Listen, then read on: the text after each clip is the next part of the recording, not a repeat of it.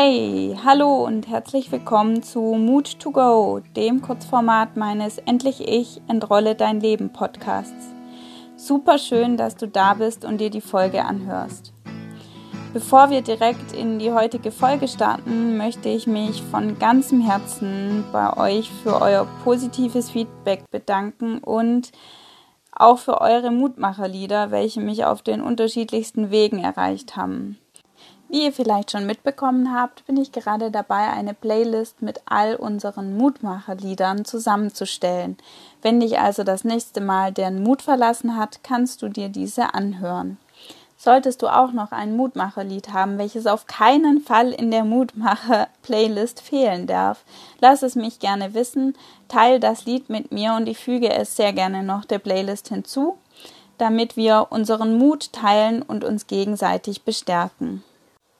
Also schickt mir gerne eure Mutmacherlieder entweder per E-Mail unter entrolle dein Leben at gmail.com oder in der Facebook-Gruppe Endlich ich entrolle dein Leben. Ich freue mich drauf. So, jetzt aber nichts wie los, ab in die nächste Folge.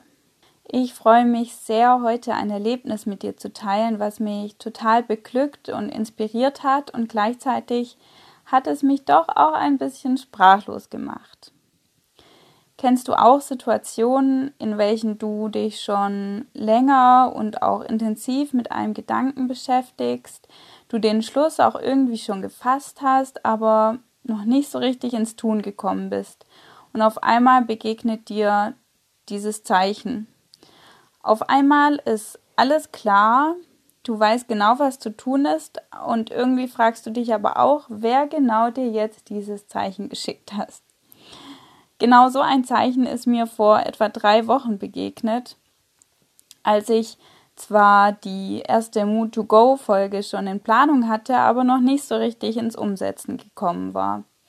Wir haben eine Radtour gemacht und waren auch schon im Nachbarort in Wernau angekommen, also nur noch ein Katzensprung bis nach Hause. Und da war es auf einmal dieses Zeichen auf einer Brücke über dem Neckar. Und da baumelte er.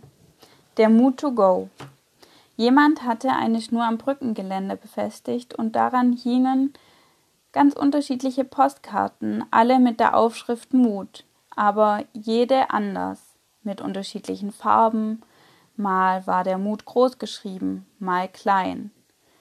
Und auf einer gedruckten Seite stand dann Folgendes geschrieben. Mut zum Mitnehmen, Mut zum Behalten, Mut zum Weitergeben. Mut kann sehr unterschiedlich aussehen. Er ist immer ein Unikat. Es ist gut, Mut zu sammeln, damit man einen Vorrat hat, wenn man ihn braucht. Es ist aber auch gut, Mut zu teilen, weil Mut wächst, wenn man ihn teilt. Hashtag Mut teilen, Hashtag Mut in Farbe. Diese Zeilen haben mich in dem Moment echt umgehauen. Was hätte mir Besseres passieren können, als diese Botschaft. Leider konnte ich bisher den Urheber dieser wunderbaren Botschaft noch nicht ausfindig machen. Vielleicht gelingt es mir jetzt mit dieser Folge. Aber ich freue mich, die Botschaft und den Mut weiterzugeben und mit euch zu teilen, auf dass er wächst und wir zusammen über uns hinauswachsen. Ich würde mich sehr freuen, wenn dich diese Folge inspiriert, mutig zu sein und vielleicht etwas zu tun, was du auch schon lange vor dir herschiebst oder in Gedanken immer wieder überdenkst. Oder aber, wenn du andere ermutigst und du deinen Mut teilst. Überleg dir doch mal, wie dein Mut aussieht. Ist er groß oder klein? Bunt oder schwarz-weiß?